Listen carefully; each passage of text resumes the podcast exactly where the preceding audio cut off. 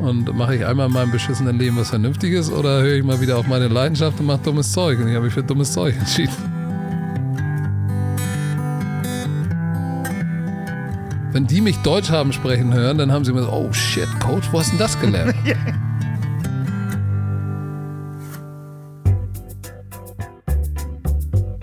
Er war schon Manager, Start-up-Gründer, Geschäftsführer und hat über 20 Jahre Unternehmen beraten. Mit diesem Kasper Kram ist nun Schluss. Andreas Loff haut in den Sack und macht sich mit seinem Wohnmobil auf die Suche nach Menschen und Geschichten. Zack. Herzlich willkommen bei Das Ziel ist im Weg.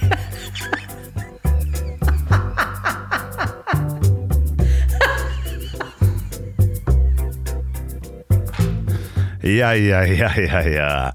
Willkommen zur Folge 26 des Podcasts, in dem es um Quereinsteiger, Querdenker und Quertreiber geht. Und ich falle gleich mal mit dem Feedback zur letzten Folge durch die Tür. Die Folge mit Atze Schröder hat nicht nur alle bisherigen Download-Rekorde gebrochen, sondern auch jede Menge Feedback beschert. Total tolles Feedback von ich konnte den Typen nie ab, aber jetzt will ich unbedingt ein Bier mit ihm trinken, bis hin zu was für ein Megatyp hätte man gar nicht gedacht. Also es ist so viel gekommen, das freut mich wirklich. Und wir waren kurz sogar auf Platz 6 der iTunes Charts in der Kategorie Gesellschaft und Kultur. Totaler Wahnsinn. Danke, danke, lieber Atze, du bist wirklich wunderbar. Äh, so, wenn euch die Folgen gefallen haben, wie immer teilen, bewerten, gerne eine iTunes-Bewertung da lassen, das ist super. Weitersagen oder auch weiterhin Feedback schicken an ziel.ponywurst.com. Die kennt ihr ja schon, die E-Mail-Adresse. Aber auch mit der erhöhten Sichtbarkeit der letzten Woche kommen dann auch ungeahnte Kontaktaufnahmen. Schrägste Menschen schlagen sich selbst als Gast vor. Gleich mit Themenvorschlägen für eine Sendung, in der es hauptsächlich darum geht, äh, ihre fragwürdigen Produkte zu bewerben. Versteht mich echt nicht falsch, jeder Gast darf bei mir entweder sich oder seine Produkte bewerben. Aber es geht erstmal immer um den Menschen, der hier mobil sitzt und um seine Geschichte und nicht um das Produkt. Denn die Produkte, die ich hier unabhängig vom Gast bewerbe, suche ich mir immer noch selber aus wo wir dann auch bei den Werbepartnern für diese Folge wären. Es gibt wieder Freibier zu gewinnen von der Kehrwieder Kreativbrauerei. Das ist die mit dem leckeren alkoholfreien Üenen. Wie das mit dem Freibier geht und wer das Probierpaket aus der letzten Folge gewonnen hat, hört ihr ungefähr in der Mitte dieser Folge. Und diese Folge wird, wie auch die letzte schon präsentiert, von Titankoffer. Und selbst auf diese Werbung, die ich in der letzten Folge gesprochen habe, gab es Feedback. Jemand sagte mir, dass er direkt nach der Werbung erstmal seinen teuren und schicken Aluminiumkoffer direkt auf die Waage gestellt hat. Und der wiegt sage und schreibe sechs Kilo. Ich weiß nicht, wann ihr das letzte Mal geflogen seid, aber manchmal hat man ja ungefähr ein Freigepäck von 20 Kilo. Und das kann schon echt ganz schön knapp werden, wenn man ein paar Bücher einpackt und nicht was oben drauf zahlen möchte. Und das wäre halt extrem ärgerlich, wenn man mit dem Koffer schon 30 Prozent des Freigepäckgewichts wegnimmt, oder? Ähm, also ich habe von Titankoffern den X-Ray M Plus. Der ist komplett in Deutschland hergestellt, wirklich der einzige Kunststoffschalenkoffer, der komplett in Deutschland hergestellt wird und der wiegt so knapp über drei Kilo. Den gibt's in fünf Farben und der ist mit so vier leisen Rollen unterwegs und es sind drei Größen erhältlich. Einmal der Handgepäck-Trolley, den man oben auch reinpacken kann. Ähm, dann das M Plus, 72 äh, Zentimeter Höhe, das habe ich. Und wenn man langen Urlaub plant, dann den großen, das Dickschiff mit 77 Zentimeter Höhe. Also, wenn ihr noch einen alten, schweren Koffer habt, aber Bücher mitnehmen wollt, dann geht auf titan-bags.com. Also Minus ist der Bindestrich titan-bags.com. Apropos Verreisen und jetzt nochmal in eigener Sache. Ab 14.05. werde ich mit Mickey Beisenherz seine Tour begleiten. Und das ist schon nächste Woche und zwar in Bremen.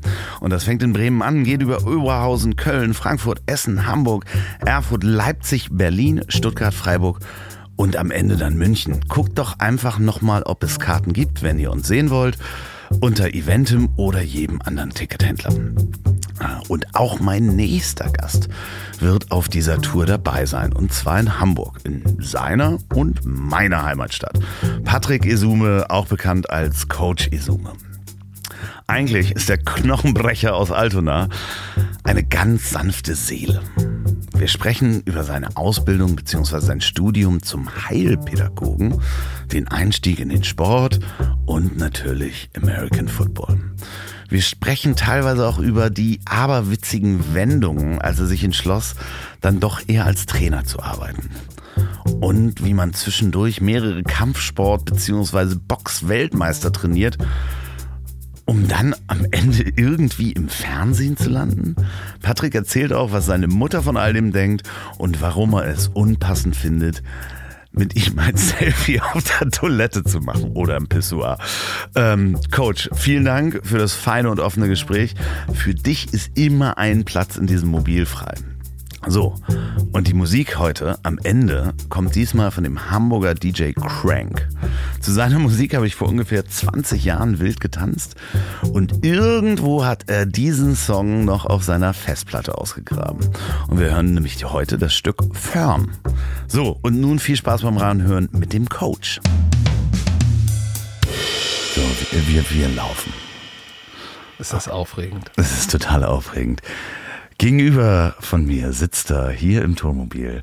Er ist ähm, fast so breit wie der Sessel, in dem er sitzt. Der Coach ist da. Patrick Esume, Coach Esume. Ich versuche mal so eine Anmoderation, wie Jörg Tadeus das machen würde. Ähm, als Fußballer hat er gestartet bei Union 03 Altona. Er ist ehemaliger American Football Spieler, mit äh, dem ich schon in einem Team zusammen war. Eigentlich ist er aber auch Heilpädagoge, Fernsehpreisgewinner und Bronzemedaillengewinner der Weltmeisterschaft der deutschen Promidats WM. Oh Gott. Jetzt hat er eine Samstagabendshow auf Pro7. Er ist Moderator, Autor, Bestsellerautor und er ist vor allen Dingen eins, Hamburger Jung. Herzlich willkommen, Patrick. Moin, moin. Klingt wie eine geile Mischung eigentlich, ne? Union 03 zu Sendung Samstagabend. Ich habe natürlich vergessen, du warst mehrfach Europameister. Ja, komm, scheiß drauf. Ja, aber äh, nee, äh, Entschuldigung mal bitte, du warst sowohl als Trainer als auch äh, als Spieler ähm, Europameister. Aber Ja, ja, ja, ja. Ja, da sitzt man manchmal und äh, wenn du dir, äh, wir haben ja im Vorgespräch auch kurz darüber gesprochen, wenn man jetzt auch noch de, deine, in Anführungsstrichen, Lesereise, beziehungsweise du füllst Seele, du warst auf wie viel Terminen in den letzten zwei Jahren? Ja, so zwischen 35 und 40 irgendwo. vor Live-Publikum, im Schnitt 600, 700 Leute, immer ausverkauft, ähm, drei, knapp drei Stunden auf der Bühne, ganz alleine, Ja, ohne nix. Nur, nur, nur ich. angezogen, aber bitte. Ja, ab, ab und zu lasse ich ja mal die Banane wählen, aber sonst bin ich ziemlich alleine. Herzlich willkommen hier im Podcast, in dem es um Querdenker, Quereinsteiger und Quertreiber geht. Und da passte ja einfach mal so richtig rein. Wenn du das sagst. Ja, ich meine, wir haben ja mal zusammen, wir waren, um da gleich mal einzusteigen, ähm, wir waren mal zusammen bei den Hamburg Silver Eagles. Stimmt. Als ich ähm, das das erste Mal sagte, sagtest du, und welche Position hast du gespielt? Äh, ich habe dich da gar nicht gesehen und ich musste antworten, du hast mich nicht gesehen, weil ich das Adlerkostüm getragen habe. Ja, aber du warst Teil des Teams, hey. Das ist äh, wirklich ganz wunderbar. War auf Ausfahrten mit, also auf den, den Auswärtsspielen und war in der Kabine mit dem Kreis, wo man dann schreit und das war aber auch noch die gute alte Zeit in den 90ern. Das war Anfang der 90er. Da war, waren alle dabei. Cheerleader, Spieler, alle Betreuer, das Maskottchen. Da war auch kein Geld, da mussten ja alle in einen Bus passen. Insofern, da ist man tatsächlich zusammengerückt. Ja, ja, das war sehr schön. Wenn du dann nochmal auf die Zeit zurückguckst und jetzt, was du jetzt machst, äh, kann man das eigentlich äh, äh, manchmal glauben, wie das so von da in den letzten Nein. 15 bis 20 Jahren passiert ist? Nee, das ist alles, äh, wie wir vorher schon besprochen haben, das ist manchmal schon absurd, wenn man zurückguckt, wie das alles begonnen hat, irgendwo mit den Hamburg Silver Eagles. Im Stadtpark bei der großen Eiche hat man sich getroffen und sich einen Helm aufgezogen und das gemacht, was die Amerikaner da drüben gemacht haben, Football. Ich kann mich noch erinnern, wie fremd dieser Helm gerochen hat und diese Shoulderpads und Leute haben mich auf Englisch angeschrien und habe das alles am Anfang überhaupt nicht verstanden. Ich hatte sogar ein Buch, dieses Football 101, damit ich die Regeln überhaupt verstehen kann. Ich hatte von nichts eine Ahnung. Von gar nichts. Aber äh, ist immer noch so, ne? ja, bei mir ist das so. Ich, ich, ich erinnere mich jedes Mal, ja, zum Super Bowl erinnere ich mich an die Regeln. Die ersten 20 Minuten gucke ich so und denke so, warte mal, wie war das noch? Dann kommt das wieder. Zwei Wochen später sind die Regeln aber auch wieder ver vergessen, wenn ich dann. Das ist nicht so schlimm.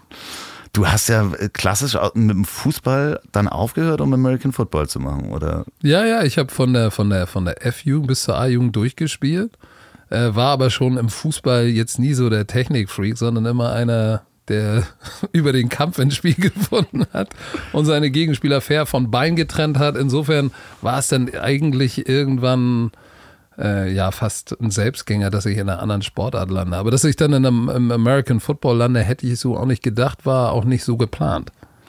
Und das war ja auch damals schon, die Mannschaft war dann ja irgendwann auch relativ international. Das heißt, ich kann mich noch erinnern, dass wir in der amerikanischen Botschaft irgendwie einen Geburtstag Stimmt, gefeiert haben, gemeinsam als stimmt. Mannschaft da eingeladen waren. Da warst du dabei. Da war ich dabei, ja, ja. Verdammt, ich erinnere mich. Es gab äh, Dr. Pepper, das fand ich so schön, weil das Geil, konnte man oder? damals nicht im Supermarkt kaufen. Und man konnte Zigaretten zum amerikanischen Preis kaufen in der Botschaft.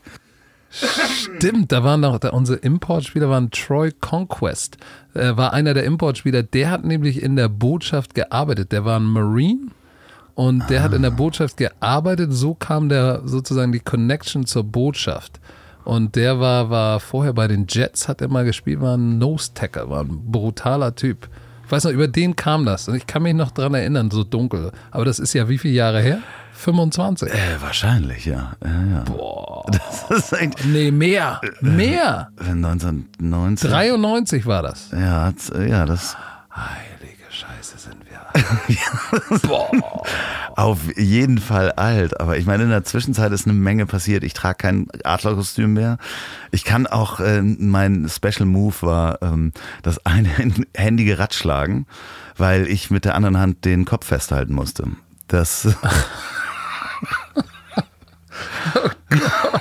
Mein Special Move war der einhändige Ratschlag. Geil. Habe ich noch nie gehört. Der ist gut. ja, ja, das habe ich immer gemacht, wenn äh, ein Tor gefallen ist. Ein Tor gefallen ist, ja. ja. Besonders bei Standards. Ja, ja, genau. Standardtor. Standardsituation. Ähm, das ging dann weiter. Hamburg Huskies, Blue Devils. Und äh, ich hatte ja einen der Mitgründer von den Blue Devils übrigens hier, Jan-Peter Schiron. Schöne Grüße, ähm, der damals mit, ich weiß nicht mehr, wie sein Name hieß, m- Gerwin Nutt oder sowas. keine Ahnung. Axel Gernert. Gernert, genau, nicht Gerwin Nutt, äh, Axel Gernert, damals die Blue Devils gegründet hat. Und der Jan-Peter Schiron macht übrigens diesen wunderbaren Saft und diese Schorle, die du getrunken hast. Echt? Ja, genau. Das Geld hängt an den Bäumen. Auf jeden Fall unterstützen. Das finde ich sehr. Die Idee ist unglaublich. Gemeinnütziges Projekt. Ich habe da vorher schon drüber gesprochen. Wenn ihr mehr darüber erfahren wollt, hört euch die Folge mit Jan-Peter Schion an. Aber wie war das damals? Ich meine, du hast dann gesagt, eigentlich, oder hast du gesagt, ich brauche noch was Handfestes zu dem Sport dazu und was dazu Ja, ja, passt? natürlich. Das habe nicht ich gesagt, das meine Mutter hat das gesagt. Aber das war für mich auch nie, nie ähm, eine Option. Ich wusste immer, du, ich bin nicht gut genug, um in der NFL zu spielen. So, und mit, mit Sport werde ich kein Geld verdienen. Deshalb war Sport auch immer nur ein Hobby. Und ich hatte jetzt auch gar nicht die Ambition zu sagen, ich werde Profi oder ich lebe vom Sport, sondern das war, das war meine, mein, meine Leidenschaft, mein Hobby. Und klar war immer, du musst, äh, äh, du musst zur Schule gehen, du musst irgendwie eine Ausbildung oder ein Studium machen, du brauchst irgendwas, um im Leben auch irgendwie ja, Essen auf den Tisch zu bringen. Und dann hast du dein Abitur äh, brav zu Ende gemacht, um dann was zu studieren? Ja, erstmal, um, um dann erstmal nicht zu wissen, was ich mache, dann äh, Zivildienst zu machen, das war ja damals nur so.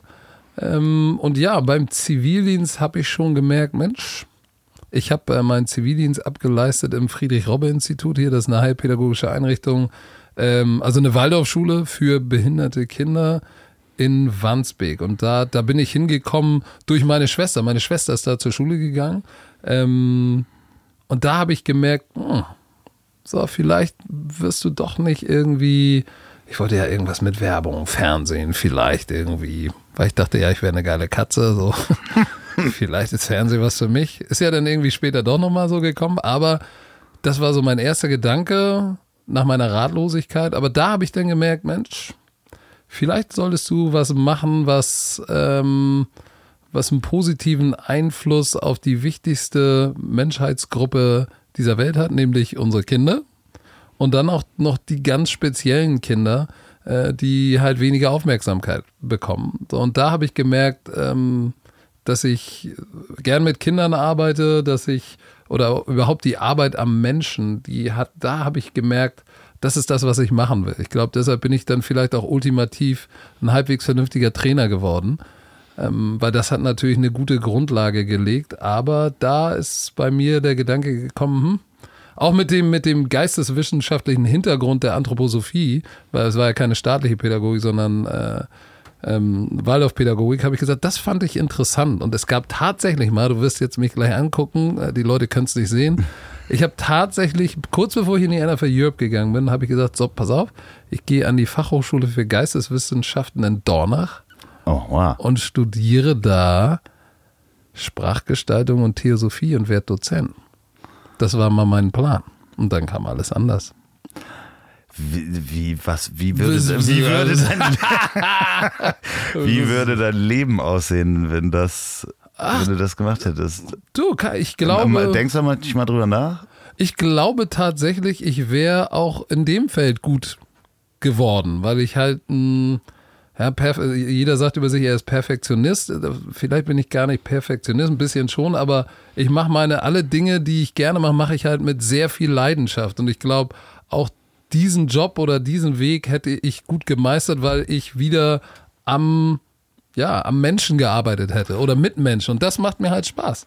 Wenn ihr diesen Mann sehen könntet, ich schieße noch ein Foto nachher, aber der strahlt halt auch, dir macht das Spaß, dir macht das Leben Spaß, man merkt dass du strahlst es auch aus, dass du äh, voller Feuer und Energie bist und das äh, merkt sowohl natürlich auch jetzt dein Publikum, als wahrscheinlich auch die Menschen, die du dann trainiert hast. Äh, als Heilpädagoge, wie muss man sich das vorstellen? Ähm, die, die, die, das Studium und die Arbeit? Ja, das ist ein praxisbezogenes Studium. Du hast eigentlich morgens, bevor die Kids in die Schule kommen, hast du Vorlesung. Dann bist du im Schulbetrieb mit dabei, also hast tatsächlich pädagogische, erzieherische Aufgaben. Und die werden dann oder wurden dann damals um halb drei abgeholt und dann hast du danach noch Vorlesung. Und das ist ein verdammt langer Tag, weil danach bin ich dann direkt zum Training oder ins Gym gegangen. Also das waren äh, lange Tage damals mit Football und äh, Heilpädagogik war, das war schon ambitioniert. Aber wie gesagt, wenn man mit Leidenschaft dabei ist, dann, dann kriegt man das hin.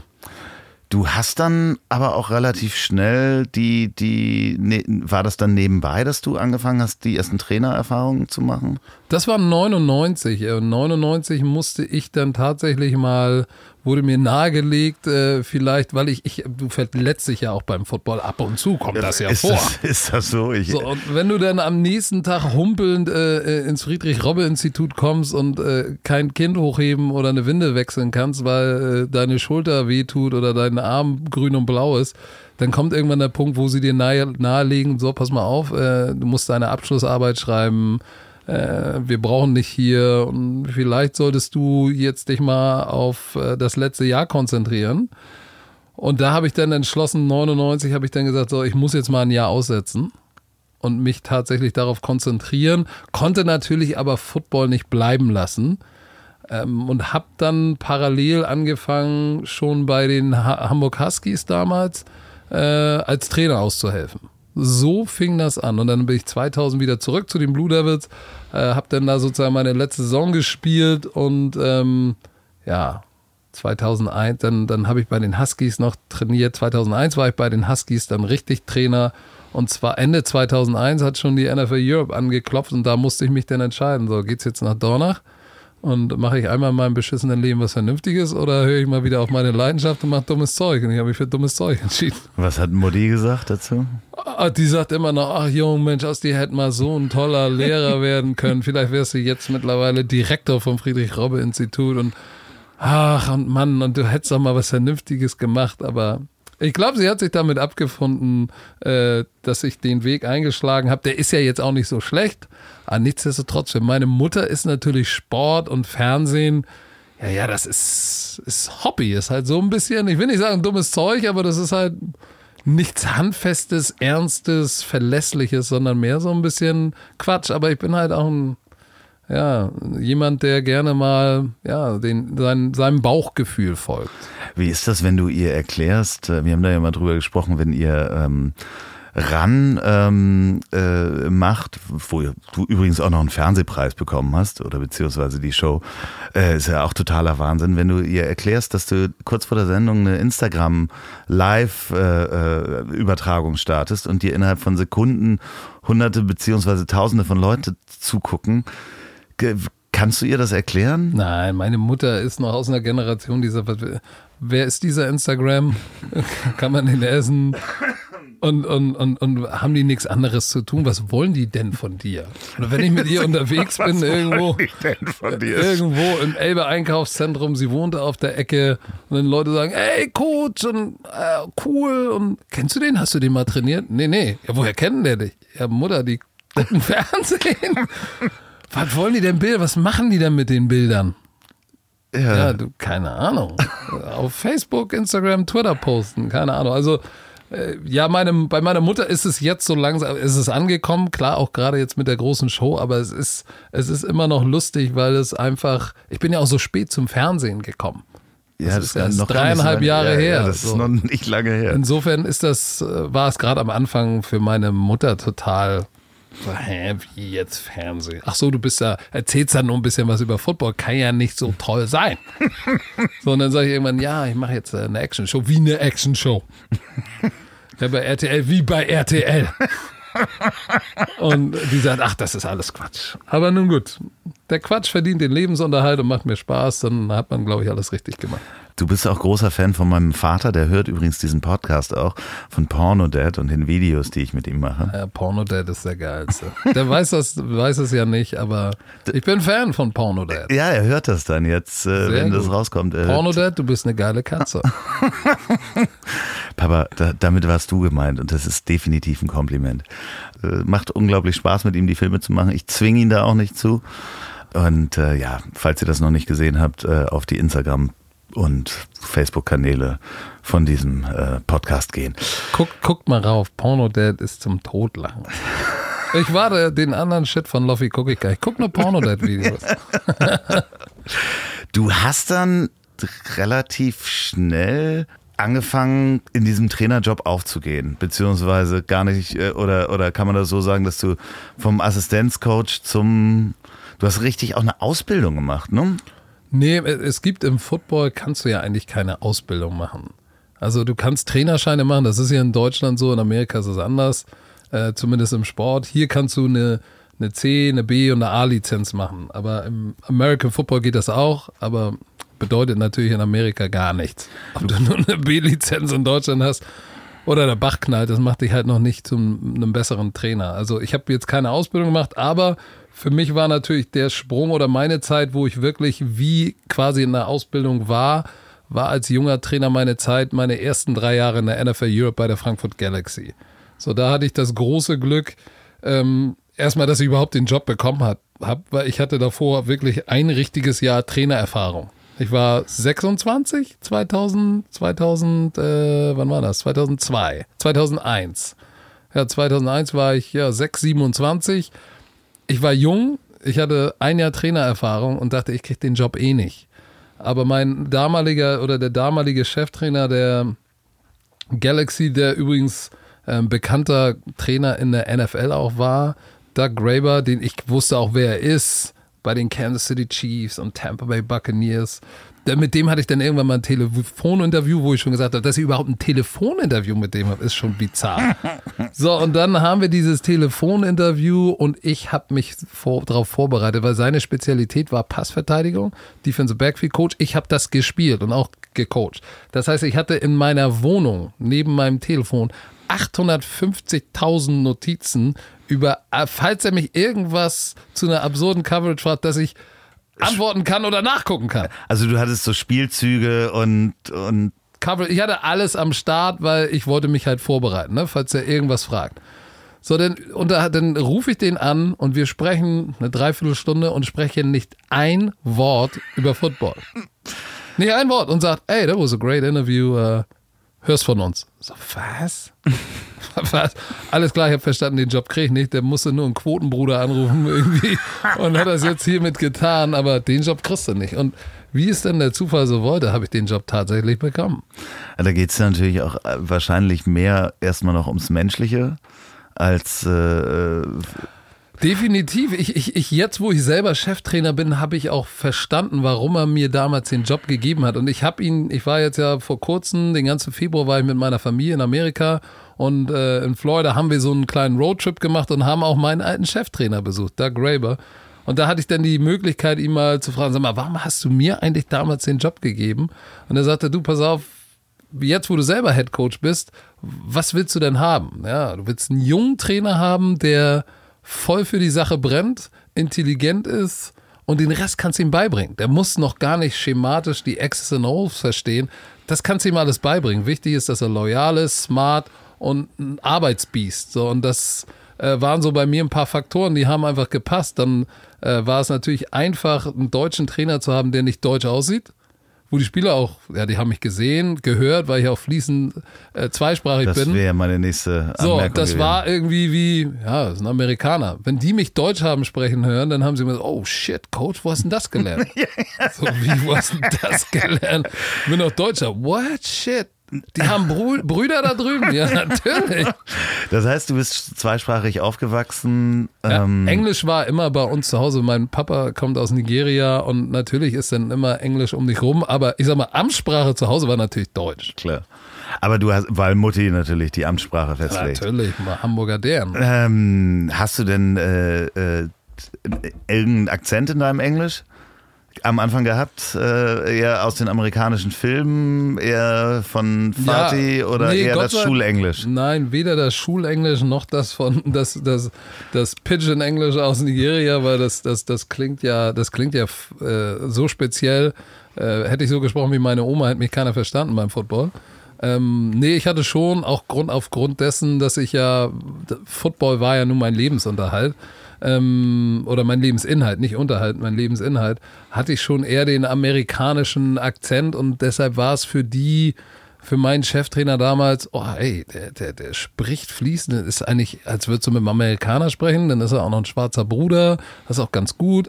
75 Prozent der Spieler sind schwarz, merkst gar nicht, dass er Deutscher ist der gibt Gas. Ne? Wir Deutschen haben ja dann auch, sag ich mal, bei den Amerikanern den Ruf, Arbeitstiere zu sein. Und äh, das hat er bei mir geahnt und, und hatte ja recht, weil ich habe ähm, in meinem ersten Jahr, im ersten Trainingcamp, habe ich zwei Stunden die Nacht geschlafen, höchstens. Weil es so aufregend war? Nee, weil ich keine Ahnung hatte. ja, ist ja so. Ich war, ich war Passverteidiger, habe in der Defense gespielt in der Bundesliga. Das ist Kindergeburtstag, wenn du dann das vergleichst mit NFL-Football. So, und jetzt äh, komme ich da drüben an und denke, alles klar, ich werde jetzt hier die Passverteidigung coachen. Und dann sagt mir mein Cheftrainer nach dem ersten Meeting, sagt er, okay, Offense geht in den Raum da drüben, der Angriff, Verteidigung geht nach links. Ich renne natürlich mit der Verteidigung, weil ich denke, ich bin der Passverteidigungstrainer. Er sagt, ey, Patrick, wo willst du denn hin? Ja, äh, mit der Defense. Nee, nee, du coachst die Running Backs. Was? Running Ich habe keine Ahnung von Running Backs. Nein, nein, das schaffst du schon. Und dann sitze ich in diesem ersten Coaches-Meeting mit den ganzen alten Coaches, alle 60 oder älter, alle Super Bowl-Ringe am Finger. Und ich kannte Super Bowl nur von der Playstation. Und von Offense hatte ich keine Ahnung. Da dachte ich wirklich, scheiße, ich habe Heidi angerufen und gesagt, du, ich komme in zwei Wochen wieder, die schicken mich nach Hause. Ich habe nichts Ahnung. So, und äh, das war schon ganz schön hart. Ich musste dann tatsächlich, dieses Playbook war so dick wie eine Bibel das, und war für mich, äh, als hätte ich eine, eine Bibel auf Chinesisch vor mir. So mit den ganzen Terminologien noch nie gehört. Amateurfootball und in Deutschland und, und NFL-Football sind halt zwei Paar Schuhe, ne? das kannst du nicht vergleichen. Das war welches Jahr ungefähr? Das war 2000, Anfang 2002, Januar 2002. Da konnte man wahrscheinlich auch nur 50 bis 30 Prozent googeln. Da war noch nicht so mit Google und Smartphone, war ja 2002 noch ja. nicht. So, äh, da gab es diesen alten Communicator von Nokia, Ja, der, ja, ja. der 62 Stunden gedauert hat, bis ich eine Seite aufgebaut hat. Und das hat dich 50 Euro, gek- Mark gekostet. Oder waren das schon Euro? waren schon Euro. Waren schon Euro. Aber das war, ich hatte mein großes Glück und das klingt jetzt auch wieder, wenn ich, wir haben vorher gesprochen, meine Geschichte klingt manchmal wirklich so absurd, was ich alles erlebe, was mir passiert ist. Und das war auch wieder so eine Geschichte. Ich renne dann nach diesem ersten Meeting verzweifelt durch Tampa, weil ich musste raus aus diesem Hotel, erstmal zu 7-Eleven mir, keine Ahnung, Schokolade und eine Cola kaufen vor Schreck und dachte, scheiße, ich werde, die, die schicken mich nach einer Woche nach Hause. Die merken, dass der schwarze Bruder aus Deutschland keine Ahnung hat. Und dann auf der anderen Straßenseite läuft ein alter schwarzer Opa. Also, was heißt Opa? Der war schon älter, aber voll im Chicago Bears Outfit. Ich Okay. denke, hm, Chicago Bears hier in Tampa, ist ja weit weg. Aber das äh, NFL Europe Camp stand ja bevor. Dachte ich mir, Mensch, vielleicht ist das tatsächlich einer von den Chicago Bears, der schon mal hier ist. Okay. Gehst mal rüber und fragst ihn mal. Ich rüber, sag, Entschuldigung, nicht erschrecken. Ich bin der Patrick aus Deutschland. Sind Sie von den Chicago Bears? Er sagt, ja, mein Name ist Earl Mosley, Running Back Coach von den Chicago Bears. Ach, Quatsch. Ich sag, Running Back Coach? We gotta talk. Ich habe gesagt, Bruder des schwarzen Bewusstseins, du hast mir jetzt gerade das Leben gerettet. Du musst mir jetzt in den nächsten 48 Stunden kompletten Gehirndownload geben, weil ich habe gerade einen Job, meinen ersten Job im Profifootball, bin Passverteidiger und muss Running Back coachen, habe keine Ahnung. Und was sagt Earl Mosley? Diggerchen, wann hast du heute Abend Schluss? Um 10, komm vorbei, bin im Marriott in meiner Suite da oben. Ich bereite alles vor, kriegen wir hin. Der hat mich die nächsten beiden Tage voll einmal vorbereitet auf das, was da passiert. Hat mir so einen kleinen Schummelzettel gemacht und ja, wie es denn so ist. Dadurch, das hat mir das Leben gerettet. Und dann bin ich immer, habe ich immer nur zwei, drei Stunden pro Nacht geschlafen und vorgearbeitet, damit ich äh, am, im, am nächsten Tag im Meeting den Spielern genau das Meeting voraus war. Und hätten die mich mal gefragt, was am nächsten Tag kommt, hätte ich keine Ahnung gehabt. Äh, wie oft schickst du dem Wein? Ach, äh, Coach Mosley und ich sind dann, sind dann noch in Kontakt geblieben, solange er noch bei den, bei den Bears war. Und dann, wie gesagt, damals war es ja nicht so mit WhatsApp und also es gab es Ja, noch klar, nicht. Das heißt, es war alles E-Mails, war damals so das Ding. Und als er bei den Bears verschwunden ist, war seine E-Mail-Adresse war weg. Das heißt, keine Ahnung. Der war auch schon älter, der ist jetzt retired. Ich habe keinen Kontakt mehr zu dem. Aber der, vielleicht sehe ich ihn irgendwann mal und dann muss ich ihm sagen, ey, du, Du hast hast, mir- du hast mir das Leben gerettet. Ah, wie lustig. Also das ist ja schon, ähm, dass man da auf, über die Straße läuft Ja, und genau Zufall. diesen Menschen trifft, äh, der einem das beibringen kann, was man da braucht. Ja, ja, da war, wie gesagt, das war ein Riesenglück. Und weil ohne den hätte ich diese, das erste, erste Training gar nicht überlegt, äh, überlebt, weil die ganze Terminologie und wie macht man so eine Viertelstunde hast du deine Running Backs alleine und musst dann mit denen individuell arbeiten. Ja, was hätte ich denn mit denen gemacht? Hier, hier, keine Ahnung, Entengang, Hampelmännchen irgendwas. Hatte keine Ahnung. Dann machen wir hier Rolle rückwärts. Ah, Genau. sieht super aus. So, und der hat mir so ein mitgegeben, hat mir Videomaterial mitgegeben, so, und das hat mir erlaubt, irgendwie dann in dem ersten Training, sagt natürlich der Cheftrainer, so, individuelle Periode, ich gehe mal mit Patrick zu den Running Backs. Der wollte natürlich gucken. Ja, ich natürlich schon den Sprühdurchfall in der Büchse gehabt.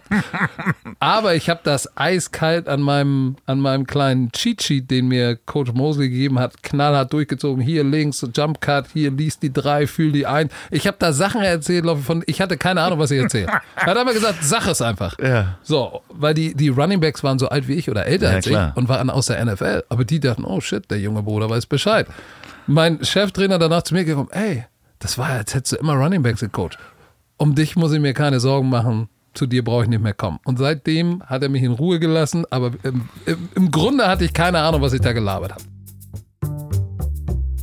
Ja, genau, hier kommt sie, die Werbung und es geht los. Es gibt Freibier. Und erstmal verrate ich, wer die Probierbox der letzten Woche gewonnen hat. Gewonnen hat Madalina B. aus Augsburg. Madalina hat mir geschrieben, warum sie das Bier gern hätte und sie schrieb, weil ich deinen Podcast hören möchte wie Harald Junke. Keine Termine und leicht einen Sitzen. Punkt, Punkt, Punkt. Also, Madalina, viel Spaß mit dem Bier. Das ist gebraut von Oliver Wesslow, dem Braumeister der Kehrwieder Kreativbrauerei, der auch in Folge 18 zu hören ist. Der macht sowohl das leckere UNN, dieses alkoholfreie Bier, was auch mein Vater so gerne trinkt, aber auch jede Menge alkohollastige Biere. Zum Beispiel das wunderbare Coffee Stout El Duderino, mein absolutes Lieblingsbier. So, und wenn ihr eine Probierbox haben wollt und gewinnen wollt, schreibt mir eine Mail an ziel.ponywurst.com mit dem Betreff Freibier. Und schreibt mir vor allen Dingen, warum ihr das Bier gewinnen wollt. Schreibt mir eure Adresse und ganz wichtig auch ein Geburtsdatum, damit ich sicher gehen kann, dass ich das Bier nicht an Minderjährige verschicke. So, und in diesem Sinne sage ich Prost und jetzt geht's weiter mit dem Coach. Äh, wenn du dir heute auf Netflix oder Amazon die ähm, äh, American Football Real Dokus anguckst, machst du wahrscheinlich, ne? Da gibt's ja so Ja, ja. Äh, die verschiedenen All or Nothing. All or Nothing, wie heißt die andere? Äh, Ach ja, jedes Jahr gehen die ja auch mit einem Team mit, ne? Das ist Hard Knocks. Ja, genau. Und äh, ja, ja, es gibt noch eine, die Es gibt noch eine, die. wo jedes Jahr ein Team begleitet wird, quasi immer von der letzten Saison. Ich glaube, das ist auf Netflix. das ist, das ist, das ist All or Nothing, meinst du? ja, und dann gibt es noch äh, College Football. Ne? Ah, das ist so ein Junior College. Ähm, ah, wie heißt denn das? Wir packen das in die. äh, Ich, ich kann es nur empfehlen, guckt es euch mal an, weil genau diese Meetings und wie werden Trainer gefeuert, beurteilt, wie funktionieren eigentlich so. Also ich habe eine ganze Menge gelernt und habe auch Spaß gehabt, weil es teilweise extrem spannend ist. Wenn du auch die Saison nicht verfolgt hast, ist es natürlich noch spannender. Ähm, teilweise College Football, cool. teilweise wie sich Trainer um Kopf und Kragen reden und vor der Kamera gefeuert werden und äh, die gehen da teilweise zu denen nach Hause. Das ist nochmal komplett anders als die Dokus, die ihr kennt über das ist, du, Bundesliga. du, du redest über die College-Doku, über dieses Junior College. was. Ja, Ah, wie ich weiß, Ich mir war- liegt es auf ja, der Zunge, ich- aber, aber das College Football ist nochmal was ganz anderes als Profi-Football. Ja, ja, ja, aber aber- trotzdem, es gibt Hard Knocks von der NFL und dann gibt es auf Amazon gibt's All or Nothing. guckt es euch an, wenn ihr Lohnt wissen sich. wollt, ähm, wie der, dieser, auch dieser Trainerbetrieb funktioniert. Und wenn man da nie reingeguckt hat, ist das extrem spannend und ein, ein großer Druck, äh, auch den Investoren gegenüber. Wer, wem gehört so ein Team? Ähm, was möchte der verändern? Baut der gerade ein Stadion oder wie viel Millionen gibt er da rein? Und dann, wenn die Spielleistung nicht stimmt und so weiter und Ja, so der fort. Druck ist absurd, immens. Ja, du hast aber auch dann noch weiterhin trainiert. Äh, Du trainierst auch, äh, bist auch als Athletiktrainer unterwegs, oder? Für Boxer? Ja, das habe ich mal, das habe ich mal, es gab mal so eine Phase, da habe ich das tatsächlich gemacht. Das war auch wieder Zufall eigentlich. Äh, alles fing an, glaube ich, 2007. Ein Freund von mir, Brian heißt er, ein Thai-Boxer, der hat 2007 sich vorbereitet auf seinen WM-Kampf. Das war seine große Titelchance und hat gefragt, Mensch, hier, Patrick und ihr Footballspieler trainiert auch anders und hier, ich habe da was gesehen und könntest du mich nicht fit machen? Ich brauche mehr Explosivität und nicht unbedingt Ausdauer, aber Kraft und Explosivität. Kannst da was mit mir machen? Habe ich gesagt, alles klar, Brian, ich setze mich mal hin, ich stricke da mal was zusammen, was nicht unbedingt football-spezifisch ist, aber was bei dir auch passen könnte. Und dann habe ich ihn trainiert und ihn vorbereitet, athletisch. Und wie es dann so will, ist er tatsächlich Weltmeister geworden. In irgendwie in der letzten Runde. Er war selbst schon irgendwie zweimal am Boden und sagte dann irgendwann äh, in der letzten Runde hat er überlegt, Mensch, eigentlich müsste ich dem zum Kopf treten und in dem Moment, wo er es gedacht hat, sah er schon sein Schienbein am Kopf des Gegners und haute ihn K.O. und war Weltmeister. Und er sagt, ey, der Grund, warum ich noch diesen Dampf hatte, ne, obwohl ich schon ein paar Mal K fast K.O. war, war durch unser Training, weil da habe ich ihn halt richtig zerschreddert, ne? So, und er sagt, ey, das hat mich nach vorn gebracht. So, und so fing das an und äh, der liebe Brian, ähm, hat dann irgendwann 2014, glaube ich, war es, mich angerufen und gesagt, ey, pass auf, ich habe hier, weil der hat ein Boxgym hier und eine Kampfsportschule in Hamburg-Bramfeld, nee, stimmt gar nicht, in Rahlstedt, und rief mich an und sagte, Paddy, ich habe hier einen, ähm, der braucht dich. Sag ich, okay, wer ist das? Ja, pass auf, der war mal WBA Schwergewichtsweltmeister. Ich, oh shit. Sieht jetzt aber aus wie ein Sack Schrauben. So, und der hat aber einen WM-Kampf und du musst den mal durch den Wolf drehen. So, und dann habe ich den getroffen. Es war Russland Schagayev, der dann einen Kampf hatte um die WBA-Krone im Schwergewicht. Ja, und dann habe ich mit ihm mal sozusagen mit ihm trainiert, damit er weiß, worauf er sich einlässt. Hat gesagt, das ist schlimm, aber ich will das machen. So, und dann haben wir das gemacht und siehe da, Ruslan Schagaev wurde dann auch wieder Weltmeister und wog dann auch nicht mehr 120, sondern 110, hat 10 Kilo abgespeckt, war explosiver. Ich meine, der war so oder so explosiv. Boxerisch habe ich keine Ahnung, da kann ich ihm nicht weiterhelfen. Aber, Ich wollte gerade sagen, wenn du da auch noch mit dem Spickzettel reingegangen Nein, bist. um Gottes Willen. Aber äh, das, was in meinen Möglichkeiten stand, da habe ich ihm geholfen und ähm, ja, dann äh, kommt das Resultat ist dann in dem Gym war dann auch noch Ma Ma Ma Maria Lindberg, eine Schwedin, die gesagt hat, oh, kann ich auch mal mit dir trainieren und äh, Auch dann Boxweltmeister. auch Weltmeisterin so und so nahm das dann seinen Lauf, aber ich habe dann irgendwann gesagt, so irgendwie jetzt Athletiktrainer sein oder Personal Trainer sein, das ist nicht das, was ich machen will. Aber du bist dann auch wieder zum American Football zurückgegangen und hast das weitergemacht und irgendwann, Das habe ich parallel immer gemacht. äh, ja, okay. Das heißt, man kann den Job auch nebenbei machen ähm, oder beides gleichzeitig machen. Nein, ich war ja, ich war ja Cheftrainer zu der Zeit in Kiel bei den Kiel Baltic Hurricanes. Ähm, und das mit Russland habe ich dann nebenbei gemacht. Dann habe ich, äh, 2014 war mein letztes Jahr in Kiel. Ja, und dann habe ich 15, ja, 14, 15, das war so die Phase, wo ich die Boxer sozusagen durch, die, durch den Wolf gedreht habe. Und da wurde ich dann, also zu der Zeit wurde ich ja dann auch schon Cheftrainer der französischen Nationalmannschaft. Ja, wie kommt sowas? Also Entschuldigung mal bitte. Wie, äh, also, weil da auch Menschen waren, mit denen man schon gearbeitet hat oder? Ja, das, das kam daher, ich war ja in der NFL Europe von 2002 oder Ende 1 bis 2007 gab es die NFL Europe. Da war ich Trainer in Frankfurt und in Hamburg. Wir hatten in Frankfurt hatten wir tatsächlich äh, einen französischen Spieler, einen Receiver, der war sehr, sehr gut, Marco Suma. Und äh, in der gesamten Liga waren viele Franzosen oder so sechs, sieben Stück. Die waren richtig gut, richtige Raketen, kamen alle aus Paris, fast alle. Und haben dafür ein Team in Paris gespielt. Flash, Paris Flash. Oder Flash de La Courneuve. La Courneuve ist so ein Bezirk außerhalb von Paris, da wo als erstes auch im Ghetto die Autos brennen. So. Da ist es, genau. Und äh, ja, dann, das war nach der NFL Europe, dann irgendwann sind die Jungs, die dann für mich gespielt haben in der NFL Europe, die wurden auch älter, die wurden Trainer und einer von denen, der besagte Marco Suma, wurde Präse Präsident des französischen Footballverbandes. Ah, okay. Rief mich an und übrigens war ich 2009 ja noch Cheftrainer in Paris bei diesem Team. Ah, okay, Und alles wir klar. haben die französische Meisterschaft gewonnen, sind ins Champions League Finale gekommen. Wie, wie viel Französisch muss man dafür sprechen? eigentlich gar nicht. Okay. So, es hilft natürlich, ähm, aber du musst im American Football musst du Englisch sprechen. Aber klar, es gibt gerade in Frankreich auch Spieler, die kein Wort verstehen. Und dann sprichst du halt mit Ghetto-Französisch, kommst du klar. Hast du denn da auch gewohnt in Paris? Ja, ja, ja, ja, wie, ja, wie, wie tatsächlich. lange? Ein Jahr war ich da, 2009 ähm, war ich in, in, in, in Paris tatsächlich.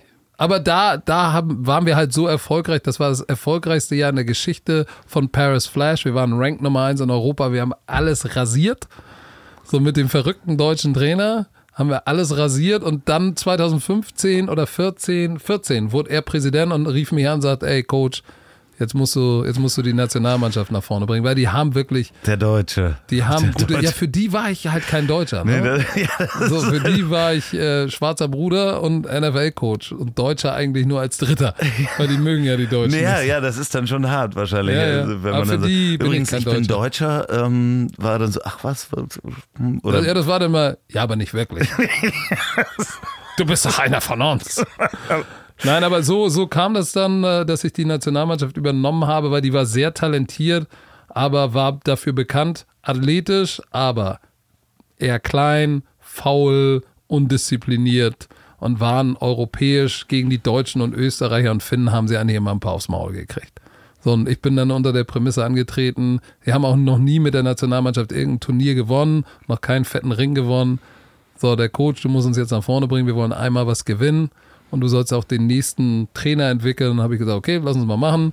Sobald wir eine Meisterschaft gewonnen haben, einen Ring gewonnen haben, höre ich auf. Das war der Deal. Und da habe ich angefangen. und den Ring gewonnen. Ja, tatsächlich 2017 Ring gewonnen und mich dann breit quatschen lassen, dann auch nochmal die EM 2018 zu machen. Den, Stimmt. die haben wir auch gewonnen. Ja, die, genau. So, und was machst du, wenn du zwei gewinnst und in Europa die Nummer eins bist? Du hörst auf. Ja, weil ich kann, wir, wir- können nicht Da mehr gewinnen. Es ist Schluss. Weltmeister wirst du nicht gegen Nee. die Amerikaner und Mexikaner und Japaner hast du keine Chance. So, und außerdem habe ich jetzt äh, tatsächlich das Programm und den französischen Football wirklich einmal umgekrempelt. Und jetzt ist es an den älteren Veteranenspielern, die mit mir diese vier Jahre erlebt haben, die versuche ich jetzt als Sportdirektor, ich werde wahrscheinlich, das ist jetzt das erste Mal, dass ich das offiziell wow. sage, werde ich wahrscheinlich den Schritt zurück machen, weg von Head Coach und werde jetzt meinen Quarterback, meinen Spielmacher, den muss ich jetzt in die Rolle bringen, dass er irgendwann mal die Offense macht, den Head Coach aber ich will so ein bisschen Schritt zurück machen und jetzt die jungen Franzosen nach vorne bringen, damit die für die nächsten 10, 15 Jahre eine französische Coaching-Staff haben. Ich werde immer mit den Franzosen verbunden bleiben, weil das Team, was ich da gecoacht habe, was ich erlebt habe, da habe ich wirklich Freunde und Bekanntschaften fürs Leben gemacht. Ne? Also klar, wenn du so erfolgreich bist wie nie zuvor, dann verbindet und verschweißt das. Wir hatten drei große Turniere, die Weltmeisterschaft in Canton, Ohio, World Games in Polen, Europameisterschaft in Finnland und wir haben richtig abgeliefert und äh, Blut, Schweiß und Tränen zusammen geweint, zusammen geblutet und uns angeschrien. Ich habe die durch den Wolf gedreht, die haben nicht an mich geglaubt, dann haben sie doch an mich geglaubt, ultimativ, sonst hätten wir nicht gewonnen. Aber das schweißt zusammen. Deshalb werde ich immer eine Verbindung zu den Franzosen, zu diesem Team haben. Mir geht jetzt nicht darum, ob, mhm. ob sie Franzosen, Deutsche oder Chinesen heißen, aber zu diesem Team äh, und den Protagonisten, die da waren und auch zu den Trainern, die mit mir den Weg gegangen sind, hat man einfach eine, eine, eine tiefe Verbindung. Trägst du den Ring manchmal? Den trage ich zu offiziellen Sachen, wenn ich mal im Fernsehen, wenn die sagen, dann sagen die, ey Coach, kannst du einen dieser Ringe mitbringen? Dann trage ich den. Ansonsten liegt er zu Hause und, und gammelt vor sich hin, weil die sind ja groß und hässlich, die trägst du ja nicht immer. Außerdem habe ich, hab ich den einen Ring, der dich knechtet um. So, das ist der einzige Ring, den ich trage eigentlich. Er zeigt äh, seinen Ehering. Ähm, äh, aber du knechtest natürlich auch mit dem, ne? Also du hast ja auch einen weitergegeben, oder? oder ja, ja, ja, ja, natürlich, natürlich, Also du wirst ja nicht nur geknechtet, sondern. Nein, nein, nein, nein, nein, nein, nein. Äh, aber doch werde ich. Ich habe drei Mädels zu Hause, ich habe nichts zu sagen. Aber das ist auch gut so. Ja, das ist gut so. Wie kam denn das? Wann, wann äh, hat dich da jemand angesprochen und hat gesagt, du, hier kannst du nicht mal im Fernsehen was über Football erzählen? War auch wieder so ein komisches Ding. Einer auf der anderen Straßenseite? Nee, ja, aber es war, die Geschichte klingt jetzt wieder absurd, aber nach meiner Laufbahn bei Kiel hatte ich irgendwann die Schnauze voll von Amateurfootball. Chef, Profitrainer im Amateurfootball sein, das ist einfach scheiße. Weil dein ja. Job hängt von Amateuren ab. Und so. die haben auch noch anderes zu tun. So, und die sagen, dann sagt dein, dein, deine zwei besten Spieler sagen, Coach, ich kann nicht zum Spiel kommen. Meine Tochter hat Durchfall und mein Job, keine Ahnung, da ist gerade ein Rohrbruch. Auf, ja, auf Montage. So, ja. und wo du sagst, ey, das kann man dir nicht ernst, Jungs. Verständlich, aber irgendwann kam der Punkt, wo ich gesagt habe, nee, ich habe die Faxen dick und habe eine Sportvermarktungsfirma mit, mit dem damaligen Präsidenten und Hauptgesellschafter von der Kieler Football Vermarktungs GmbH, der, den sozusagen die Kiel Hurricanes gehörte. Mit dem habe ich eine, eine, eine, Sportvermarktungsfirma sozusagen aufgemacht. Und wir haben dann, ich habe dann, äh, während ich Russland Schagaev trainiert habe, habe ich dann auch irgendwann mal gesagt, sag mal, warum kämpfst du eigentlich immer in Grozny oder, äh, keine Ahnung, in Tschetschenien oder Moskau? Du wohnst doch hier in Hamburg, bist Hamburger, deine Kids sind Hamburger, warum kämpfst du denn nicht hier? Ran hat doch Ran Boxen. Ja, ich habe nichts gutes Management, ich weiß nicht, wie ich mache.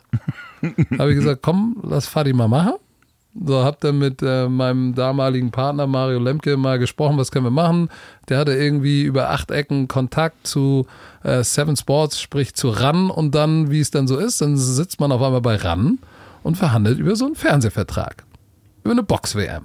So, und ich mittendrin, von Tun und Plan wieder keine Ahnung, aber ein großes Maul.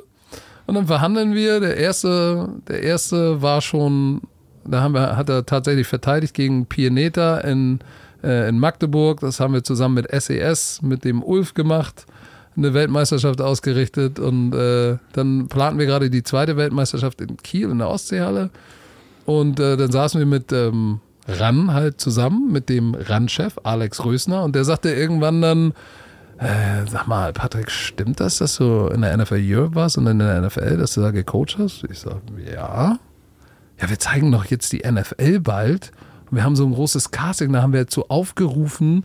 Und wäre das nicht ah. was für ah. dich? Sag ich, nee, bei Castings mache ich nicht mit. Nein, nein, als Experte, nicht als Moderator, sondern als Experte. Gibt doch keinen, der deine Erfahrung hat. Wie wäre es denn? Ich natürlich erstmal gesagt, na, boah, eher nicht. So, nach Hause gekommen, meiner Frau davon erzählt, die hat so oder so gesagt, die hat das mitbekommen, dass da so ein Casting war. Da hat sie, da hat sie schon gesagt, Da musst da, du hin. Nee, sie hat nicht gesagt, da musst du hin, weil sie weiß, ich würde da niemals hingehen. Die hat schon gesagt, die Frauen haben ja immer so Eingebung. Das wirst du machen. Pass mal auf, da sitzt du und das geht ab wie geschüttelte Zeldas. Da habe ich gesagt, ja, was hast du denn schon wieder geraucht, mein Kind? Aber tatsächlich äh, kam ich nach Hause und sagte, du, jetzt hat er mich tatsächlich gefragt. Aber nee, ich glaube, oh nee, Fernsehen, das raubt mir Kredibilität als Trainer und hm, ich weiß nicht. Ähm, ein bisschen Angst vor der eigenen Courage gehabt und meine Frau, we- weiß ja, wie Frauen sind, die sagen dann ganz trocken, ja, du jammerst immer über hier Stecker und Buschmann. Ne? Ja, richtig. Und sagst, kannst den Shit nicht hören, da muss mal einer hin, der was versteht. So, jetzt, dann mach doch besser. Ja. So, das war natürlich das Totschlagargument und dann habe ich gesagt, alles klar, komm, lass uns das mal probieren. Ja, und dann, ja, Nahm das Schicksal seinen dann, Lauf. dann nahm das Schicksal seinen und Lauf und, schwupps war der Deutsche Fernsehpreis da. genau, und jetzt bin ich neulich wach geworden und stand mit Stock und Melone irgendwo in den Studios in Köln und habe auf einer Bühne getanzt. Nein, aber es ging schnell. Ja. Ich- Was soll ich sagen? Es war alles so nicht geplant. Das äh, gipfelt jetzt in einer Samstagabend 20.15 Uhr Show auf Pro7 und du bist Sendergesicht. Ja, ist doch äh, absurd, oder? Bin ich eigentlich der erste schwarze Bruder als Sendergesicht? Gab's sowas schon mal? Nee, ne? Das, ähm, Das muss ich, kann ich vielleicht auch in meiner Vita aufnehmen. ich, ich, ho ich, Gott, ich hoffe, dass es ja eigentlich, Der erste Sender-Neger. Gott, äh, ich hoffe, dass es ja eigentlich total egal ist. Ähm, ist es aber ja immer noch nicht. Das ist ja, äh, wir sprachen auch darüber, ähm, dass du zum Beispiel am Flughafen immer rausgezogen wirst. Ja, Ja, es gibt immer noch dieses äh, Profiling, Racial Profiling, auch in Deutschland. Es gibt äh, äh, Beschimpfung, es gibt Hater im Internet, es gibt. oh ja. Ja, ja, Oh ja. ja. kommt, kommt da viel? Oh, ne? Ich muss tatsächlich sagen, ich, die Football-Community ist echt krass. Ne? Also die ist wirklich gut, aber natürlich, wo, wo Licht ist, ist auch Schatten. Und äh, so bis 100.000 Follower war noch alles toll und alles super. Aber wenn du dann einen gewissen Level an Außen, ja, Wahrnehmung überschreitest, ja, dann kommen auch immer Leute, die missgönnen, nicht wollen und der Izume, der ist ein Arschloch, ist ein Selbstdarsteller, ist scheiße. Ich kann das auch verstehen, weil Klar. ich bin natürlich, ähm, ich wäre in meinem Job als Footballtrainer, als Cheftrainer, musst du, musst du, ich will nicht sagen Selbstdarsteller sein, aber du musst sehr von dir überzeugt sein, musst ein Alpha-Tier sein, weil Football ist das ultimative Alpha-Tier-Spiel. Ne? Ja. Du hast da 60 Wölfe, die alle reißen, kaputt machen, zerfleischen wollen. Und du musst der eine sein, der die alle irgendwie unter Kontrolle bringt. Da brauchst du ein großes Ego für. So, das geht nicht anders. Du kannst dann nicht irgendwie mit, mit, mit, mit eingezogenem Schwanz, im wahrsten Sinne des Wortes, Entschuldigung, Leute, es wäre echt super, wenn ihr mal hier nach links laufen könntet. haut dann nicht hin. So, deshalb klar äh, komme ich wahrscheinlich auch so rüber als, oh Mensch, der ist aber selbstbewusst. Aber das brauchst du in, in meinem Job. Und das ist der Grund, warum ich in meinem Job dann auch erfolgreich war. Unabhängig davon spielt auch, glaube ich, meine Geschichte als Kind der 70er. Ich war überall immer das einzige schwarze Kind. Ja, klar. So, da ist- bist du, entweder bist du der Arsch oder du bist der, der immer die Flucht nach vorne ergreift. Und ich habe mich eigentlich immer für die Flucht nach vorne entschieden. Ja, wir haben uns im äh, Vorhinein auch darüber unterhalten, wie Was so wir jetzt äh, Situationen dabei belassen. ja, ja. Nein, nein, aber verschiedene Situationen, wie äh, äh, man handelt. Und äh, da würdest du immer nach vorne gehen. Und das Ja. ist wahrscheinlich auch das, das Einzige. Ich meine, ich, wir sind ja äh, äh, fast gleich alt. Ich bin ein halbes Jahr älter als du. Man sieht es auch. Ähm, aber es ist definitiv wahrscheinlich, und ich kann es natürlich als jetzt alter weißer Mann, der ich bin, überhaupt nicht nachvollziehen, wie das ist, äh, in den 70ern, 80ern, 90ern ähm, als einziges schwarzes Kind in, in der Gegend. Das war ja auch keine einfache Gegend, wo du, wo du groß geworden bist. Ne? Nein, aber da, also ich sag mal, in, in Altona, St. Pauli, da war, da waren ja viele, sag ich mal, Kinder, das heißt ja heute so schön mit Migrationshintergrund. Ja. Türkische Kinder, war ja alles. Aber ähm, ich bin aufs Wilhelm-Gymnasium gegangen. Das ist natürlich eine Schule, da, da geht die Hamburger Elite hin. Ne? Die wohnen alle an der Alster und haben, wohnen in der Stadtvilla. So, da wohnt keiner bei der Saga irgendwie in einer Dreizimmerwohnung mit seiner behinderten Schwester in einem Zimmer. So, das ist natürlich schon ein krasser Unterschied. Ähm, aber ich sag mal so, irgendwie hat es ja funktioniert. Äh, es ist gro großartig, nein, vor allen Dingen, äh, wenn man diesen Menschen trifft und auch außerhalb vom Mikro oder ähm, des Fernsehens ist jemanden, dem man sofort den Arm auf die Schulter legen möchte und auf der, in der Kneipenschlägerei auf seiner Seite haben möchte. Ich lasse äh, ich lass, ich lass keinen zurück und lass keinen hängen. Und das auch jetzt, ich meine, du hast ein Buch noch geschrieben. Ähm, Stimmt. Ja, das ist totaler Wahnsinn, äh, der dann auch äh, lange Spiegel-Bestsellerliste äh, ganz vorne war.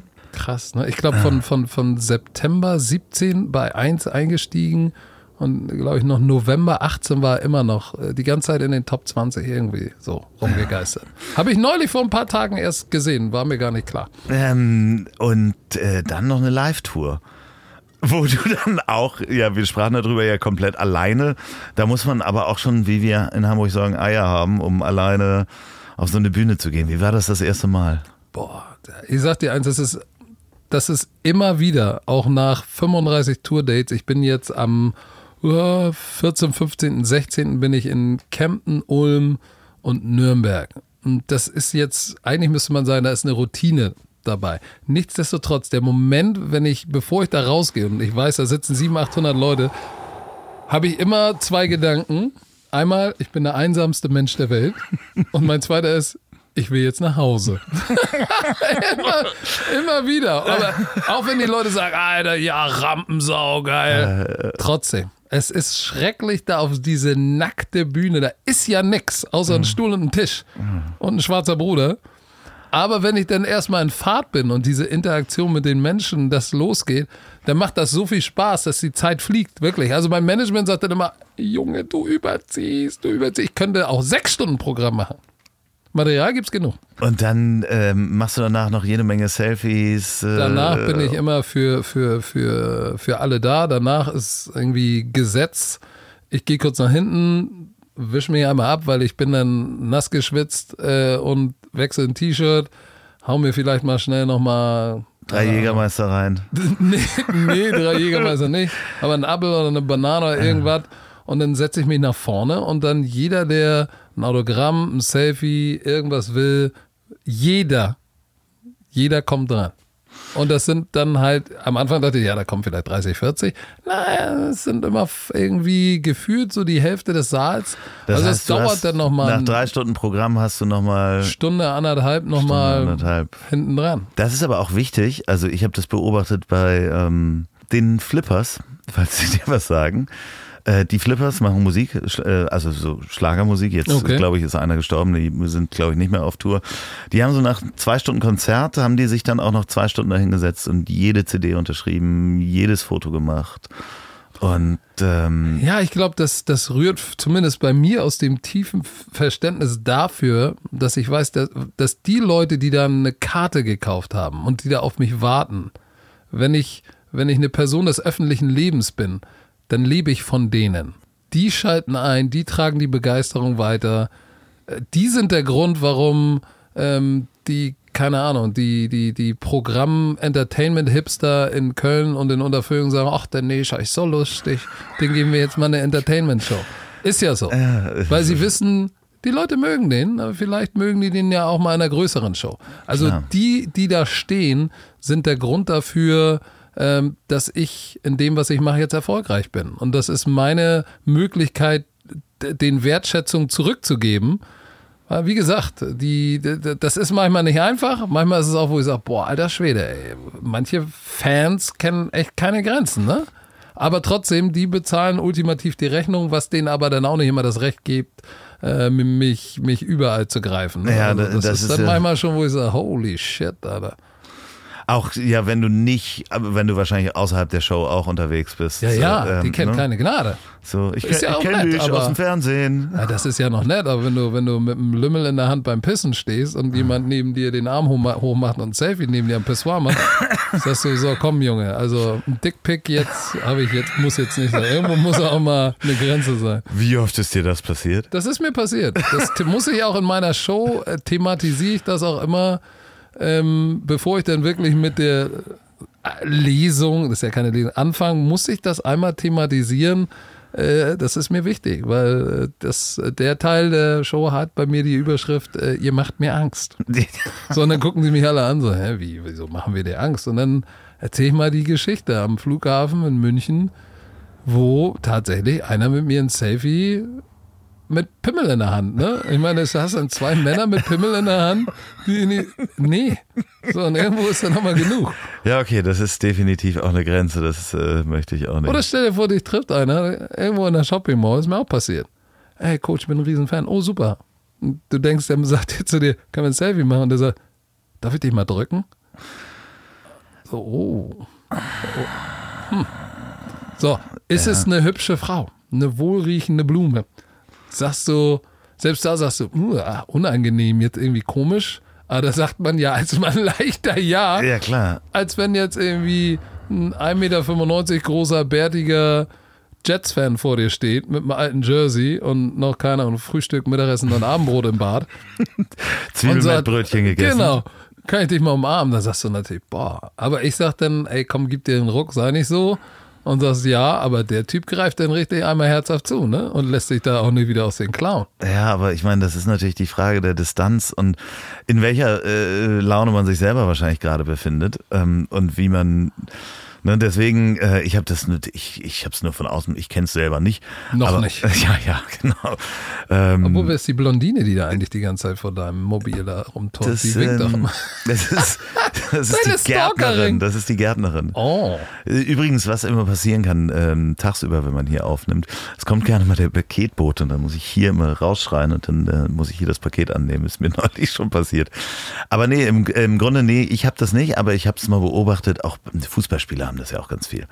Ne, dass sie sofort angefasst werden und ähm, sofort umarmt. Deswegen, ich sag ja, ne, du bist ein Typ, wo man denkt, dir möchte man eine Schul die Hand auf die Schulter legen, aber es ist natürlich so, ähm, manchmal willst du einfach auch nur einen Kaffee trinken, vielleicht hast du schlechte Laune oder sonst was. Ja, das, vielleicht das, fragt man einfach vorher mal. Ne? Ja, die, aber da muss ich tatsächlich sagen, die meist, es fragen ja fast alle, ja. aber trotzdem ist es schon interessant irgendwie, wenn ich von mir auf andere schließen würde, würde ich sagen, wenn ich jetzt, keine Ahnung, ich sitze, ich, ich gehe irgendwo lang und sitz, sehe im Café, da sitzt Jerome Boateng. Ich bin jetzt nicht ja. Jerome Boateng-Fan, oder da sitzt Mats Hummels. Sag ich, oh, da sitzt Mats Hummels. Aber ich würde nicht dahin gehen und sagen, Digga, können wir ein Selfie machen?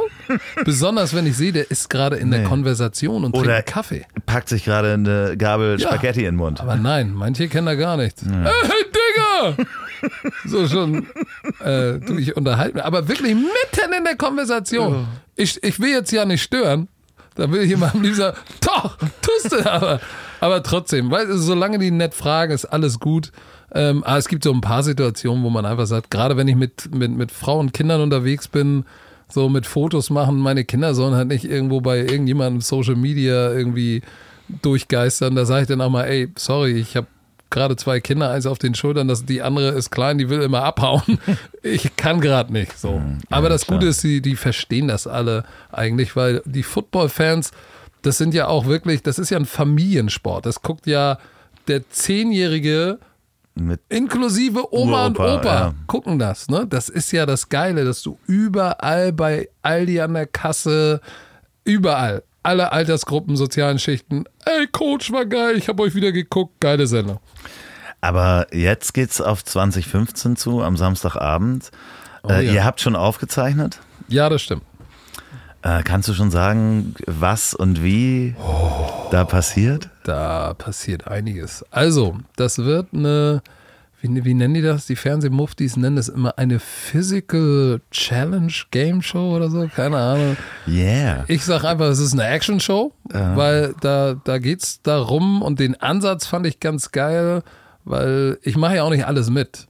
So, die ja. Leute sehen ja nur das, was ich mache, das, wo ich sage, nee, will ich nicht, sehen sie ja nicht, weil da gibt es ja auch viele Sachen, wo ich angefragt werde, wo ich sage, nee, komm, ich will jetzt auch nicht irgendwie Panel-Entertainer werden. Weil sonst sagen die Leute irgendwann, der Isumo macht auch alles. Also ich muss schon sagen. Der große Wasserrutschentest. Genau. Oh Gott. Nee, das muss mich schon irgendwie packen und das hat mich gepackt, weil dabei geht's, der Star der Show sind halt nicht der Moderator oder irgendwelche anderen Gäste, sondern die Athleten. Also in der Show geht es darum, dass Deutschland hat halt viele, also dieser ganze Crossfit, Fitness, Wahn, jeder rennt zum Sport, macht sich fit. Aber du hast ja eigentlich gar keine Möglichkeit, wenn du nicht anderen Sport machst, zu zeigen, was du wirklich kannst. Und das Interessante Klar. ist, es gibt in Deutschland so viele unglaubliche Geschichten, irgendwie, was ich da alles in der Show erlebt habe. Eine vierfache, vierfache Mutter, alleinerziehend, geht abends oder und morgens noch irgendwie zum Sport und kriegt das geregelt. Alle vier Kinder, Frühstück, Essen, Schule, Job. Ich, wann geht die noch zum Sport? Wie macht die Sehr das? wenig Schlaf wahrscheinlich. Genau. Und die kriegt das hin und sieht aus wie eine verdammte Maschine. Und solche Leute, diese Alltagsathleten, die haben da tatsächlich eine Bühne und können in solchen Competitions mal zeigen, was sie drauf haben. Und das ist echt krass. Da sind echt geile Sachen bei, wo ich sage, boah, welches perfide Schwein hat sich das überlegt. Ich habe sie alle selbst einmal durchgemacht, habe immer noch Hüftbeugerzerrung und ach krass. Wann, äh, wann ist die Premiere? 20.05.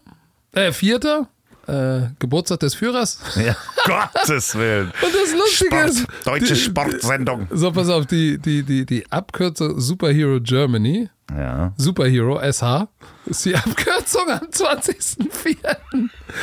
Geil, oder? Nein, das ist Zufall, weil es ja auch ein schwarzer Bruder, der Moderator. Also es ist keine es wird eine geile Show. Die lohnt das sich auf jeden nennt sich Fall. Framing am Ende, weißt du, das ist eigentlich soll das äh, zur Umwandlung. Das ist Framing. Es ist, es wird eine geile Show, weil sie halt, äh, weil es um die Athleten geht und nicht so viel Brimborium um irgendwelchen anderen Scheiß ist, sondern äh, um die Athleten und ihre Competition, die feiert man da ab und ich bin sozusagen das Bindeglied zwischen den, zwischen den Athleten, feuer die an, bin auf deren Seite und dann müssen die im, die müssen sich durch drei Runden quälen und wenn sie das geschafft haben, haben sie die Show noch nicht gewonnen, sondern dann müssen sie gegen sozusagen die Heroes antreten und da haben sie, äh, da musst du Endgegner schlagen. Bei den Frauen Sandra Bradley, die Nie- ist nie gehört. Strong Woman, Okay. die stärkste Frau Europas, die eine der drei stärksten Frauen der Welt. Die Frau ist, ist ein fleischgewordener V8. Okay.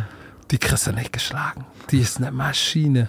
Die sitzt da, um die musst du dann als Frau schlagen. Und du musst nicht nur sie schlagen, sondern auch äh, Christina Obergföll, unsere Weltmeisterin und Deutschlandrekordhalterin im Speerwurf.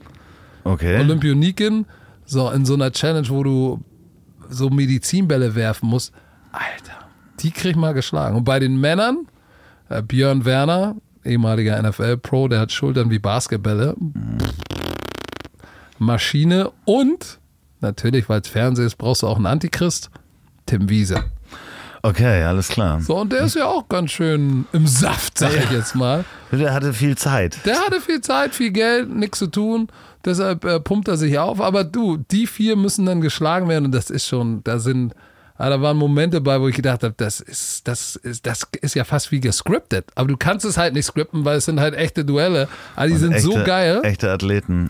Echte Athleten und, und auch die Duelle da. Ich weiß gar nicht, ob ich das da erzählen darf, aber da ist ein Duell auf einem Würfel drauf, der irgendwie in 10 Meter Höhe unter, unter im Studiodach hängt. Ein, und der Würfel ist, ist so groß wie ein Zimmer, ne? Ein riesen 7, 8 Tonnen schwerer Würfel, über den die rüberklettern und sich battlen und Alter, was?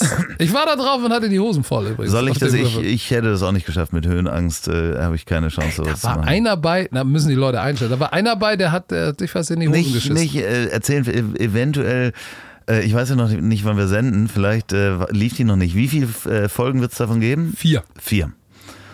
Und dann äh, wird mal geguckt, wie es gelaufen ist. Und Ja, äh, du, das ist halt Fernsehen, da mache ich mir auch keine Illusion. Äh, Glaube ich, dass die Sendung geil ist? Auf jeden Fall. Ähm, äh, aber das ist nicht entscheidend im Fernsehen. So viel habe ich jetzt auch gelernt. Der Shit muss nicht gut sein, sondern muss eingeschaltet werden. ja, es ist ja teilweise, ähm, ja, beziehungsweise, oder muss dann über die Netzwerke noch geguckt werden. Äh, da gibt's ja inzwischen, ist ProSieben ja auch gar nicht so schlecht, das auch noch weiter zu verteilen Das im stimmt. Internet.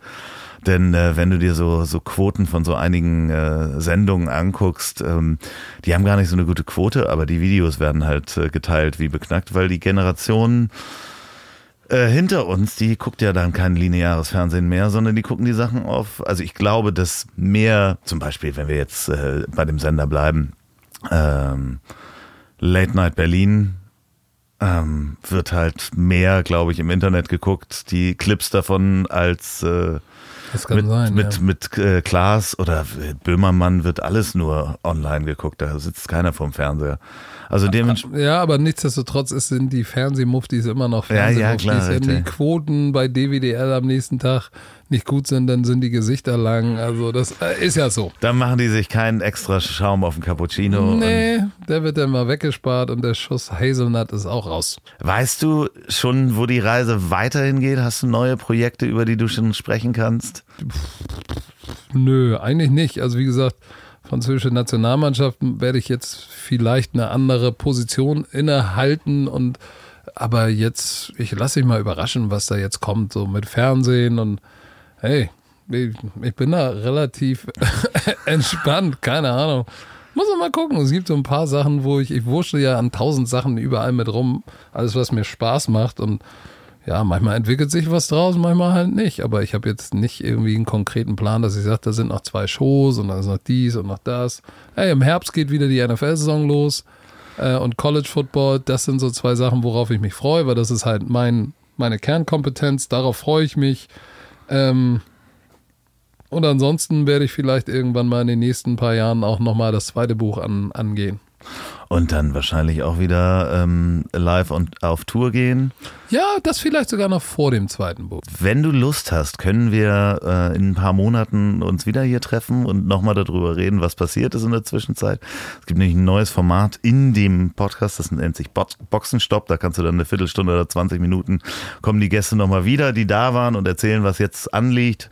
Äh, Mickey kommt demnächst nochmal und so weiter und so fort. Aber wir sehen uns ja auch bei Mickey auf der Show. Ja, in Hamburg. In- in 25. Mai? 25. Mai, ja. Sie ist da 25. Mai. abgespeichert. Ja, sehen wir uns äh, auf der Bühne. Das wird bestimmt auch sehr aufregend. Ja, Ähm. ich weiß nicht, ob Mickey mich da wirklich haben will. Ich weiß nicht, ob er so weiß, worauf er sich eingelassen hat. Aber du, da muss er jetzt durch. Ach, das kriegen wir alles hin. Jetzt ähm, kommt gleich Musik. Ich weiß noch nicht welche. Ähm, Menschen schicken mir Musik zu. Ähm, Patrick, vielen Dank, dass du bei mir warst. Das äh, war ein bunter, schneller Ritt. Ja, Ähm, ging so schnell. Ja, wir sind ist schon zu Ende. Wir Wie lange schon haben wir denn gelabert? Wir sind schon über eine Stunde. Was? Ja. Du bescheißt mich doch. Nein, ist, ich sehe hier doch den Timer. Wir sind schon über eine Stunde. Sind alle eingeschlafen jetzt? Nee, aber die hören das gerne zum Schlafen. Also ich kriege sogar so Anfragen, also wirklich Leute schreiben mich an, ob ich ihnen und schreiben mir Text, schicken mir Texte, ob ich das einsprechen kann, weil sie das gerne zum Einschlafen hören würden. Und wie viel chargst du? 500 pro Einschlaf? Text? oder? Ich äh, habe da noch nicht drüber nachgedacht, aber ich werde das wahrscheinlich irgendwann mal machen und dafür Geld nehmen. Äh, kommt drauf an, was für Texte das sind. Natürlich, wenn ihr so Oh, schweinische Texte. spanische Texte.